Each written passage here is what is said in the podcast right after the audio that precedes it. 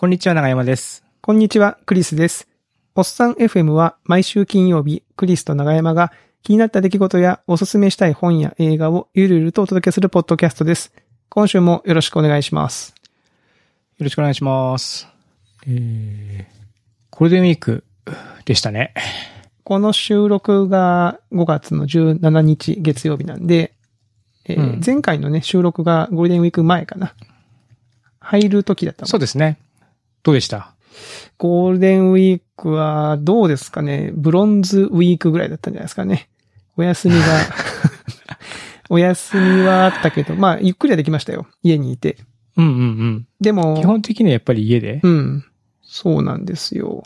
ちょっとね、あの、子供が通ってる学校でコロナの感染者が出ちゃって、ああ、はいはいはい。で、うちの子はあの濃厚接触じゃなかったんですけど、まあなんかあまり出歩くなよとか、出歩かないでほしいよっていう話とか、あとなんかその、一応念のため、このが、割と広範囲にわたって PCR 検査させてほしいっていう要請があったんで、その関係であんまり出歩くのもちょっとなと思って、はい。ああ、そうだったんですね。うん。だからまあ、まあ近所をね、うろうろするぐらいですけど、はい。あんまりこう人混みのあるところに行かないようにみたいな、はい、うん感じで過ごしてましたね。え、長山さんはどうですか？ゴールデンウィーク。僕もゴールデンウィークらしいことを全くできずに。うん。だから、まあ家にいるか、うちももう公園に連れてくぐらいかな、子供を。うん。僕自身も基本的にはずっとどこ行くってわけではないし、まあ休みにはしてたんですけどね、仕事は、うんまあちょこっとしたかな。ちょこっと仕事もしてたけども、まあ基本的にはお休みで。なんかで公園もね、ちょっとこう、あ、どこもかしこも閉まってたから、逆に結構子供が公園に集中するのかなと思ったりもして。うん。うちはね、ご幸い御所、京都御所が近くて、はいはいはい。京都御所はまあ、こう、Google マップとかで見るとわかるんですけど、めちゃめちゃ広いんで。めちゃめちゃ広いですね、あそこね。うん。あの、なんですかね。よほどのことがなければ人を密集するってことがないから、うん。で、まあ、日頃からよく行ってるんで、こう全然人がいないけども遊べるゾーンみたいなのもいくつかこう、キープしてて、で、そこ行って、フリスビーしたりとかいいっ、すね。で、フリスビーをね、事前に全然用意してなくて、何もやることないなと思ったら、あの、セコンさんがフリスビーやってるっていうブログを書いてて、はいはいはい。あ、フリスビーいいと思って、その場で Amazon で買って、なるほど。ええみたいな感じで、えー、こう、ネタが尽きてきたところでちょっと助けられたみたいな感じとか。いや、ちょうどね、天気も良かったんですよね。あの、そうそうゴールデンウィークのあたりはね。うん。うん。まさに行楽シーズンで。そうね。なそううんなんかね、子供、なんかしてあげないと子供に申し訳ないな、みたいな気持ちがあったんですけど、まあ、ただなんかあんまりそれでこう思い詰めてもしょうがないなと思ったんで、もう今年はゴールデンウィークはもう捨てたと思って、こう、ゴールデンウィークらしいことをしないゴールデンウィークにしようっていうふうに決めたら結構気が楽になりましたね。ああ、ゴールデンウィークらしくなくてもいいじゃんみたいな。確かに、ね。そうそうそうそううん。わかりますよ。その、まあそもそもできないですもんね。そんなにしたくてもできないし。そうそう、できない、できない、んそう、できないことをね、こう、できないぞ、つってムンムン考えてても、うん。なんかあんまりこう気分も晴れないから、もう、もう、もうダラダラするみたいな感じで、うん。うん、どこにも行かんし、もう公園しか行、公園っていうかもう御所しか行かないみたいなうん。感じで、そういう、ななんで、もう朝起きて、御所行って帰ってきて、で子供らなんか公文やったりしながら、僕ちょっと仕事して、午後はなんか動画見て過ごすみたいな、はいはいはい。そういうルーチンでしたね。うんうちはね、あれだ、そう、思い出したわ。あの、あれがあったんですよ。なんか、三男がね、突然なんかおうちキャンプしたいって言い出して、おうおうそのゴールデンウィーク入る時かな。多分、だからその友達から聞いたんでしょうね、その。で、おうちキャンプって何、何ぞやって、まあ、おうちキャンプの定義って本当多分人によっていいろいろなんですけど、そうですね。ねうんその、なんだろう、いいい庭がある人はそこでこう、キャンプすることだっていう人もいるでしょうけど、うちはもう本当にもう家の中で、なんかキャンプっぽいことがしたいみたいな。キャンプっぽいことって、はあはあテンテントって、そのうちはあの子供用のなんかあの、なんだっけ、おもちゃのテントみたいなのが一個あるんで、まあそれを引っ張り出してきて、はい。まあそこでなんか寝転がったりとか、あとその、釣りがしたいっていうんでね、こう、うん紙を、紙に魚の絵を描いて、で、それを切切って、で、こうクリップをこうつけて、なんか磁石で、あの、なんだろう、釣り竿を作って、こう、魚を釣るみたいな。で、これがね、うんうん結構ね、面白かったんですよね。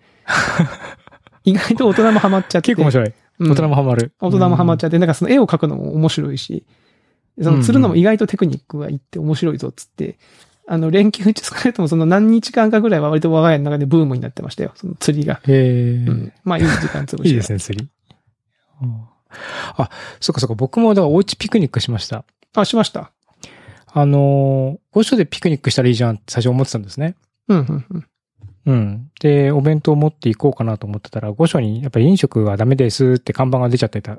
で、ああ、はいはいはい。まあ、もちろんその家族だけとかだったらもう、まあ実質問題はないんだろうけど、まあ線引きは難しいじゃないですか。うん。管理する側としてはね、やっぱりね。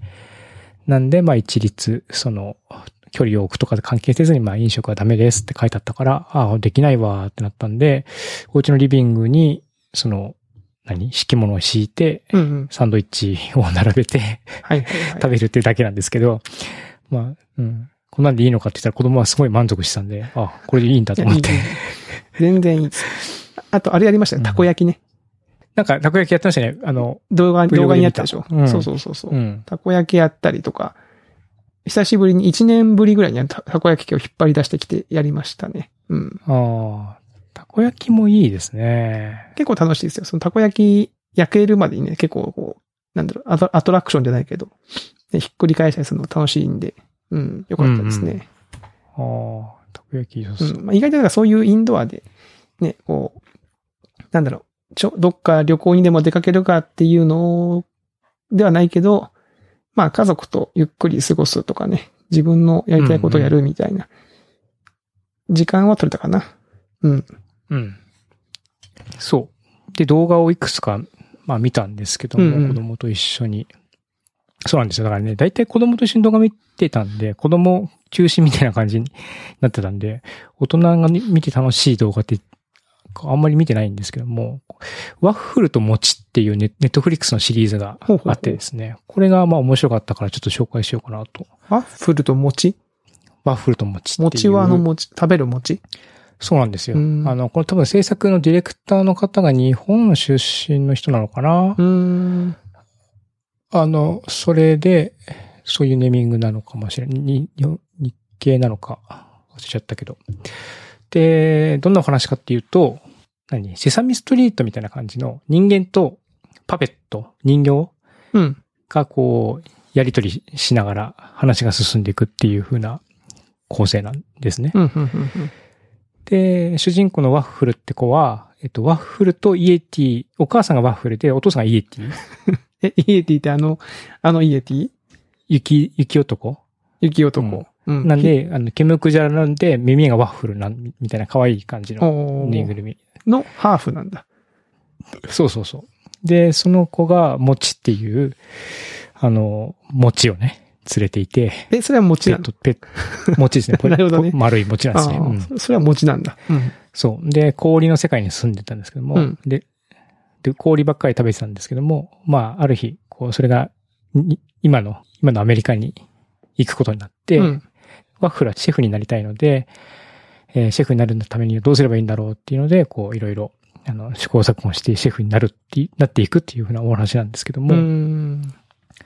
まあ、その食べ物をテーマにした番組で、毎回毎回、あの、今回はトマトとか、お米とか、水とか、じゃがいもとか、そういういろんな食べ物がテーマになって一応ずつ進んでいくんですけども、これがその一つのテーマの掘り下げ具合が、あの、結構深くて面白いし、幅も広くて、すごく面白いなと思っていて、うん子供も喜んでたけど、大人が見ても全然楽しかったですね。えー確かに。今の、今のところシーズン1、10回でトマト、そう、10回で。ええ塩、じゃがいもみたいな。ほうほうほう。うん。えーで、スーパーマーケットが出てきて、そこにまあ、ワッフルたちはこう、住み込みで働かせてもらいながらシェフになるんですけども、うんそのスーパーマーケットのオーナーがミシェル・オバマなんですよ。え、それは、ミシェル・オバマはミシェル・オバマさんとして出てるの？そう、ミシェル・オバマが、ミシェル・オバマ本人として 登場してるその。、オーナーとして出てるわけそうそ面白いですね。う。うん。えーで、なんと、えーみお店のオーナーだけでなく、その番組を作ってるプロダクションのオーナーもミシェル・オバマなんですね。そうなの？うん。本当だ。で、もともとなんか子供となんか食育みたいなことになんか昔からうん貢献をする活動とかをしていたみたいで、うーん。まあそういう流れもあって本にも登場して、あの、やってるんですけども、これ、そそもそもオバマ元大統領もプロデューサーなんだ。そうそうそう、二人の名二前人の名前入ってますね。うん。なるほどね。っていう感じで、あの、面白いのでぜひ。で、日本も出てきます。お米の会で日本はかなり中心的な役割で出てきて。なんなら京都の左京区にある青おにぎりっておにぎり屋さんもうん。出てきます、あ、そうなんだう。ん。うん。とか、お餅をね、こうつくシーンとかも、日本、大阪とかも出てきたりとかするんで、結構馴染みのある風景とかも出てきたりして面白いし、逆に全然馴染みのない、別全く違う国の食べ物と、あ食事の仕方とかも出てくるっていうのも面白いですね。へえ。いやいや、なんか、なかなかあれですね。こう、ネットフリックスもそういう子供向けの番組とかにも攻めてきてすごいですね。こういうのが作れちゃうんだもんな。そうそう。えなんか、こう、多分、まあ、ミシェル・オバマの意向が強いのかもしれないけど、うん結構いいなと思ったのは、その、食っていうのを通して、こう、すんごいバラエティがある。なんか、り象徴的なのが一番最初はトマトは野菜なのフルーツなのみたいな。あそのどっちに分類するのみたいな話になってくるんだけど、うんこういう人もいるし、こういう人もいるし、でもなんかど、どっちもありだよねみたいな、あ。うん。そういうこう、なんか多様性みたいなのを、そこに敷いたような感じのメッセージを感じるところもちょっと、こう、らしいな、みたいなところがあって面白かったですね。ああ、なるほどね。まあ、確かに、うん。そのトマトは絶対、まあ、野菜、野菜のなんとか科です、みたいな、そういうことではなくて、うん、そういうことじゃななくくて、てね。うん。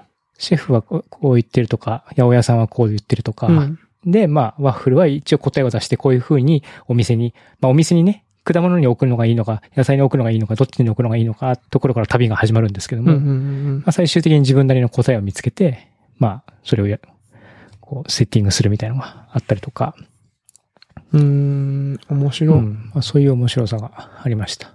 えー、ちょっと見てみようかな、これ。トマト。うんうんまあ、お子さんと一緒に見てみると、吹き替え、完全吹き替えもあるんで、全然見れますね。これ1話何分ぐらいなんですか ?30 分ぐらい？1話30分ぐらいじゃなかったかな。ううん。んそのぐらいが子供と見やすいですよね、ちょうどね。うん。ただね、まあ、なんだろうな。その、すごく面白いし、うんえっと、品質も高いけど、まあ、E テレもすごいなって、改めて思いました。あ、逆に？う。うんん。なんかこのクオリティは普通に NHK でな、あの、あってもおかしくないなって思えるぐらいの、うん。そのロケーションロ、ロケがいろんなところでやってるっていう部分はちょっと違うかもしれないけど、うんうんなんかその映像のクオリティとか構成の良さとか、うん。うんそういうのはなんかこう、あ、日本の教育番組も全然対抗できてるな、みたいな、うん。うん。うん、感じがするので、まあ、ネットフリックスになんかこのクオリティの子供番組増えてくると楽しいなと思いつつ、うん。こう、切磋琢磨じゃないですけども、確かよりいい番組ができてくると楽しさ、楽しそうだなと思いました。に。NHK もね、子供もの番組とか世界に向けて配信してネットフリックスからお金取っちゃえばいいのにね。ああ、なんか全然あり、ありだなっうんて気がしまあ、ますね。その受信料で作ったものをどう、その利益にどうのこうのっていう人はいるだろうけど、まあね、ああ受信料、まあ要は収益をどっから持ってくるかっていう話だと思うし、そういうクオリティをね、どこに配信するのかって多分、日本のコンテンツもね、世界に向けて配信しても面白いと思うから、いいと思うんだけどな。そうですね。子供、教育番組とか、それこそね、デザインアとか、普通にの吹き替えで見ても面白いと思うしな。ん。うん。いや、いいっすね。なるほど。ワッフルともじゃあちょっとチェックしてみますわ、これ。見ます。名前がすげえポップだから、どんなヘンテコの番組が始まるのかなと思ったら。確かにね。まあ、実際構成はめちゃくちゃなんですけども、うん。なんか、うん。パペットなんだけど、めっちゃ普通に食うから、すげえ汚れるんですよね。あ、そうなんだ。なんかそういう、そういうワイルドさもちょっと面白い。パフェットはそう食べる真似じゃなくて。うんなんかね、うんがっつりいっちゃう勢いが、うん。そう、勢いがあって面白いなって感じがする。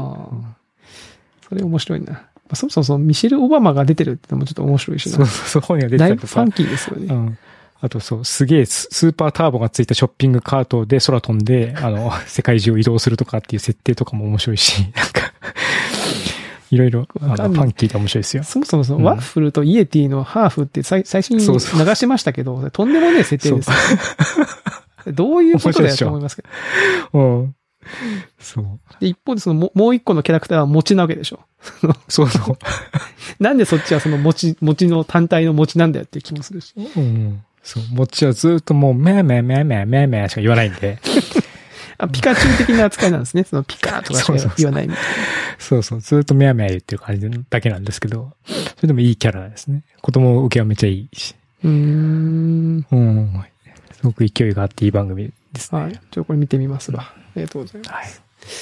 いやーこの方はですね、話題はいくつかあるんですけど、最近ですね、あの、近所のセブンイレブンの、近所にセブンイレブン2軒あるんですよ、うち。なんか知らないけどお、セブンイレブンに困らない。困らない。むしろなんでこんな時に作ったんだと思うんだけど、まあ、まあ2軒ああるうちの片方が、レジがですね、あの、最新版のレジに変わりまして、お、最新版のレジとかあるんです最か新版のレジあるんですよ。あの、お客が、あの、なんだっけ、支払い方法を選択するボタン、タッチパネルで。おーえ、その、その、ス、ス、 Suica とか？あ、そうそうそうそう。選べる、決済方法選べるってことですか？を、えっと、今までは多分、レジで、こう、 Suica でとか、え言ってました PayPay でって言うじゃないですか言ってました今でもそうじゃなくて、もう現金支払いも含めて全てお客が自分でタッチパネルでやるんですよ。うん。へえ。で、そのレジに持っていくじゃないですか、物を。そうすると、こう、ピッピッピッピッってやって、こう、あの、読み込みをしてくれて、あとはその、全部読み込んだら、その、目の前のそのパネルに、その、お支払い方法をお選びくださいって出て、おースーパーマーケットとか、そうですよね。あ、そうそうそうそう、スーパーマーケットのやつの、がもうそこになったって感じですね。そうそうそう。あの、あのシステムが導入されてる感じです。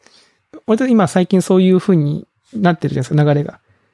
その、うんうん昔はね、その場で払ってましたけど、支払いと、その読み込みというか、そのあれを分けていく感じになって、なる流れになってたと思うんですけど、うん。コンビニでこれやるとね、なんかちょっと不思議な感じですよね。今だ慣れないですね。慣れない。うーん、慣れん、うん。なんでしょうね、あの感じ。あのーなんだろうな、何が慣れないんだろうなって毎回思うんですけど、あの、まずその、目の前にいいるじゃないですか、その、人が。で今までそのレジが終わったら Suica でって言ってるから、毎回ね、未だに僕その、なれ、もう惰性で言っちゃうんですよね、そのス Suica でっつって。で、あ、この店はこっちだったと思ってこう、やるんだけど、あとその、最近ほら、レジ袋ないじゃないですか。エコバッグ持っていく系の店が多いから、まあ僕も持って歩くんですけど、うん長山さんのエコバッグに入れるタイミングいつです？支払い終わってからあれ、難しい、難しいですよね。難しくないですその支払い、支払い終わってからだと、後ろにお客さんとかいると、ちょっと、あ、すいませんみたいな感じになるじゃないですか。なるなる。で、かといって、お金払ってない状態で袋に入れていくと、なぜか罪悪感がある発生するじゃないですか。目の前で盗んでる感じになりますもんね。そうそうそうそう。あれ、俺これ今のタイミングで袋の中に入れていいのかなみたいな。わかる。こうずーっとハテナマークが出たまま作業しなきゃいけないから。そうそうそう。なんかすごくあのグレーゾーンっていうか、今ここでなんかもしなんか、ね、泥棒って言われたら捕まっちゃうんじゃないかみたいな気持ちにも。とかね。あと、現金とかなかったら全部戻さなきゃそいうけなそそうそういうみたいなね。そう。そうなんですよ。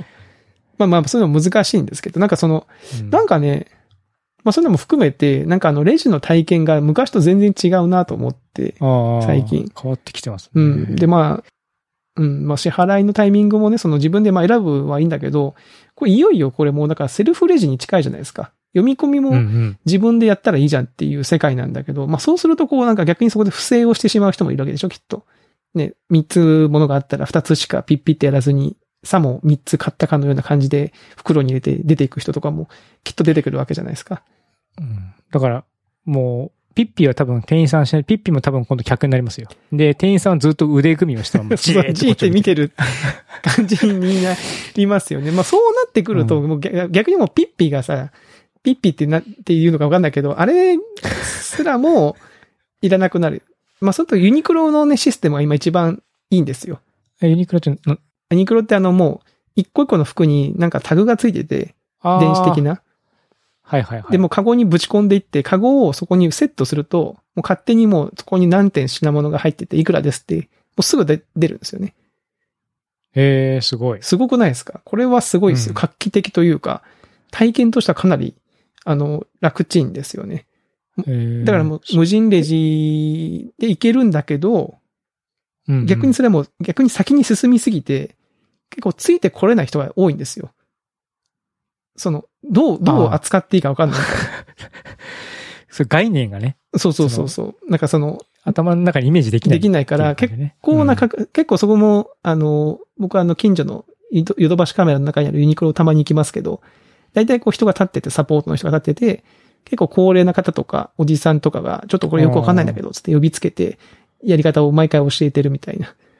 で、これ果たしてこう効率がいいんだろうかって毎回思うんだけど、まあ、トータルで見るといいんでしょうね、きっとね。うん。じゃあ店員さんはそういったことのサポートをする人みたいな感じに今度、そうそうレジを打つ人じゃなくて、レジを打つ人のサポートをする人みたいな感じになっていくなってく。のかな。うん。で、ほら、昔あの、えっ、と、アマゾン GO っていう無人スーパーがアメリカでちょっと前に話題になりましたけど、うん確かにあのコンセプトが、その店が無人になるんじゃなくて、店員はいるんだと。員はいるんだけど、要はそのレジ打ちとかそういうクリエイティブじゃない作業じゃなくて、もっとそのお客様にその商品の提案とか、商品のその説明とか、そういうなんかことをしてあげるん、そういう業務に、人と人とのコミュニケーションの業務に人が避けるんだ、みたいなことを、確かメリットとして歌歌ってたと思うんですよね。え、じゃあ、未来のセブンイレブンとかに行ってくると、店員さんがそう、あ、どうも、いらっしゃいみたいな感じで言って。いつも買ってる来これで、これとこれありますよ、みたいな。てどうですかこれって。このわらび餅。あの、新商品出ましたんで、みたいなことを言って、全然違う体験ですよね、そんなんね。嫌でしょ、それ。それはちょっと嫌嫌だけどね。うん。嫌だけど、まあちょっとそのね、その人のリソースをどこに貼るのかってのもそうだし、なんかその。今までこう慣れ親しんでたものが急にこう置き換わっていくと、今僕らは多分ついていける、僕はついていけるんですよ、まだね。でこうついていけなくなるタイミングがきっと来るんだろうなと思って、どっかのタイミングで。ちょっとそれが怖いなと、今、今から怖いなと思ってますよ、ちょっと。うん。自分が適応できなくなる時が来るんじゃないかと。そうそうそうそうって、あたふたしながら、まあ、店員を呼びつける側になってしまうんだろうまなとちょっと思って、うん。えーたりしますけどね。はい。まあそんなことをね、最近はありましたっていう話と、えーもう一個ですかね。今日はあの、本の紹介をしたくてですね、うん、ちょっと持ってきたんですよ。えーワイルドサイドをほっつき歩け、ハマータウンのおっさんたちっていう本なんですよ。はいはい。ブレイディみかこさんの。ブレイディみかこさんのやつ。長山さんご存知？ブレイディみかこさん。えーこれ読もうと思って、リストに入ってるけど、全然そのリストに到達できないみたいな感じで。えーっと、あれですよね。イギリスの在住の保育士の。あ、そうそう。あ、ご存知ですか？ブレイディ・ミカコさん。はい。はい。やっぱ有名な方。なんだっけ？えー、なんかで、なんかで賞を取ってあ、そうそうそう。とあの、エッセイはね、あの、いくつか本書かれてて、僕これ、この本が入り口で面白かったんで、早速今日、なんだろう、別の本も買って届いて、うんうんさっきちょっと読んでたんですよね。えっと、僕はイエローで、ホワイトで、ちょっとブルーっていう。あ、若い人たちの格差とか、あ、そうそう。人種の話話ですよね、そっちはね。そうそうそうで、このワイルドサイドほっつき歩けは、イギリスのおっさんの話。もうおっさんっていう文字に釣られて買っちゃったんですよね、僕ね。おっさん FM やってるし。放送 FM やってるからにはね。やってるからにこれ読まなきゃなと思ってから、これがね、めちゃめちゃうんうん当たり、面白かった。僕は面白かかった。あのーまあ、さっき言ったようにブレイディみかこさん、作者の方が、えっ、と、旦那さんがイギリスの方なのかな。で、なんかそのイギリイギリスのその、まあ、連れ合いって書いてますけど、連れ合いの方が、もともとイギリスの銀行とかで働いてたんだけど、そこをリストラされて、で、なんかダンプカーの運転手になるっつって、ダンプカーの運転手をやってるらしいんですよ。うーん。で、ブレイディ・ミカコさんも、なんかそういう音楽が好きで、こう、投影を繰り返してて、で、まあ、だうんその出会って結婚してお子さん、お子さんが生まれて、っていう中で保育士になられてっていう、で、まあ、その住んでる地域とかが結構ね、こう、特殊な地域というか、割とこう、なんだろうな、ちょっと言葉が難しいですけど、まあ、貧、貧困層とまではいかないけど、まあ、労働階級の方がたくさん住んでらっしゃるみたい。で、そこの住んでる人たちのこう、様子を描いた本で、もうなんかもう。一つ目からめっちゃ面白くて、その、まあ、要は、えー離婚、たくさん、まあ、離婚をしたおっさんが、えーこう、若い女性と出会って、若い女性がめちゃめちゃキャリアウーマンで、で、その、一緒に住んで、キャリアウーマンなんだけど、まあ、その方も、えー結婚して子供がいるんですよね。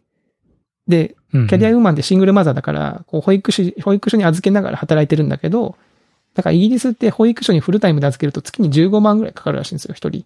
おおめっちゃしますよね。15万っつったらもう、ね、大変な額じゃないですか。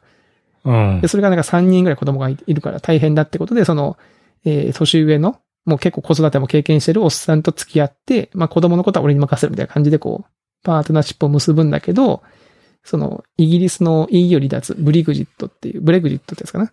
はいはい。あれがきっかけで仲違いをしてしまうみたいな話。おーで、向こうのその中高年のその、中高年ってまあ50代、60代ぐらいのおっさんとかは、なんかそのうん EU 離脱派というか、まあうんうん。EU になったことでイギリスに移民がたくさん流れ込んできて、古き良きイギリスが失われてるんだとか、うん。いやその、えー自分たちのそのと特権というかを、その外から入ってきた人たちがどんどんこう奪ってるんだっていう、えーまあ、デマとか扇動に煽られて、えー EU を離脱したするぞって言っちゃうんですよね、その、その層の人たちは。で、一方でその奥さんは美容師をやってるから、移民とかお客さんにもスタッフにもいるし、その、そもそも今の仕事自体が移民がいなかったら成り立つもんでもないし、ここからうんうん EU を離脱するなんてもう考えられないみたいなことを言ってるんですよ。で、実際にほら、もう投票結果は我々は知ってるじゃないですか。EU がうん離脱するぞ、EU が離脱するぞっていう、あの、国民投票の結果が出ちゃうんだけど、まあ、それでまあ、その仲違いが決定的になってしまって、うんぬんみたいな話とかね。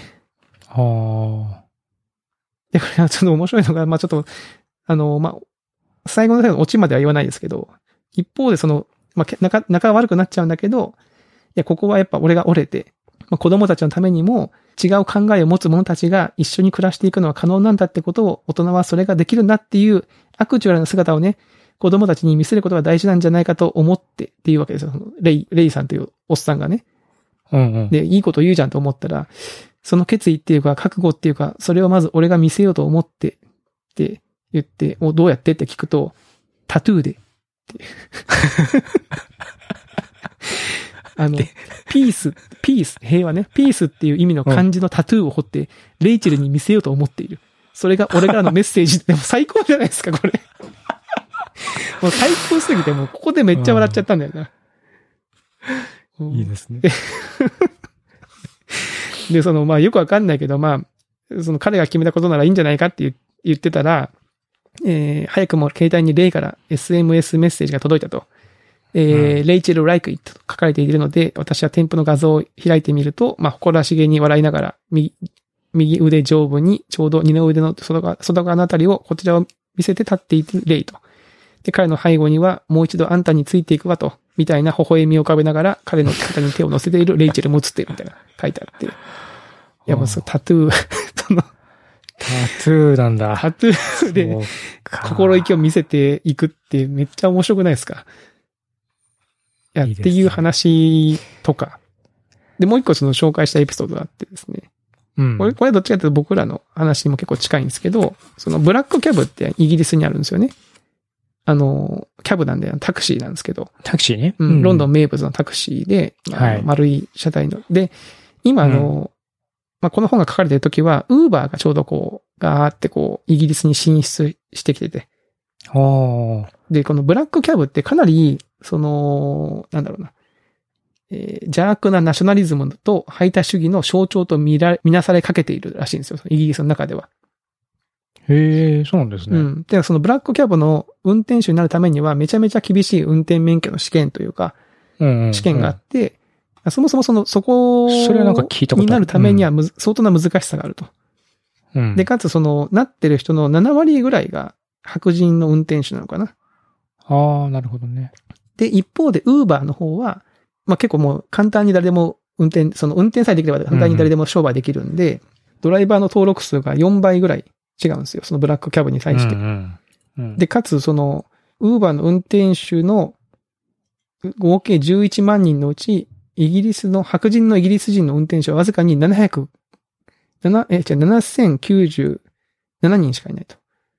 うん。でも全然こう数が違うんですよね。でつまりブラックキャブ対ウーバーっていう構図は、そのままその、なんだろうな、グローバル経済の歪みによって生ずる英国人と移民の対立の構図がそのまま当てはまってしまうみたいな。はあ、はあはあはあ、っていう、こう、話で、まあそのブラックキャブの運転手のおっさんたちが、こう、バーベキューに行って、けんけんがくがくそういう話をしてるんですよ。その、いや、ウーバーけしからんみたいな。で、一方でその。ウーバーに対して理解を、理解のある、えー、ブラックキャブの運転手は、まあそうは言ってもグローバル化は避けられないわけだし、で、こうちょっと達観した意見を言ったりして、こう、意見を戦わせてるんだけど、なんかそのバーベキューが終わる頃には、やばい終電が間に合わねえって言って、タクシー呼ぼうと思うんだけど、ウーバーしか捕まんないっていう、そそういう話が つくっていうあたりとか、まあそういう話がいっぱい載ってて、うん、なんかそのイギリスの、その、僕はあんまりこう、こういう世界情勢詳しくないんですけど、まあそういう EU 離脱とかっていうところに関する、ええまあそういうなんか大きな出来事に対して、まあイイギリスの中のね、その庶庶民というか、えー労働者の立場から、とある視点から見た切り口で物事がこういろいろと書いてあるので、まあすごくこう、お大きな視点から物事を語っていくというよりかは、割とこう自分たち目線で物事をうん読,、読めるので、地続きな感じでね。うん。で、結構読んでて、あの、まあイギリスの話なんだけど、結構日本の話とも被るよなっていう点が結構出てくるんですよね。まあそういうふうには書いてないんだけど、結構自分の住んでるちこととか、あの、周りのこととかですね、その日本の中のことともやっぱこう重ね合わせて見ちゃうので、そういう意味でもすごく面白いなと思ったりしてますかね。ーうん。うん。なんでこれぜひともですね、あの、読んでほしいなと。はい。あ、読みます。それさっき、ってことを書いたらさっきね、ツイッターで、あの、前にゲストでも出てもらった山本香織さんが、私も読みますって書いて、書いてましたよ。あ、書いてたんで、まあ、ぜひとも。はい。あの、はい。おっさんの話。おっさんの話なんで読んでいただきたいなと、はい、思います。はい。と言ってたら時間が、はい。だいぶいい時間ですかはい、ね。いい時間になってしままいました。はい。ということでですね、はい。えー、今週のおっさん FM はこのあたりとさせていただこうと思います。はい。ではまた来週お会いしましょう。さよなら。さよなら。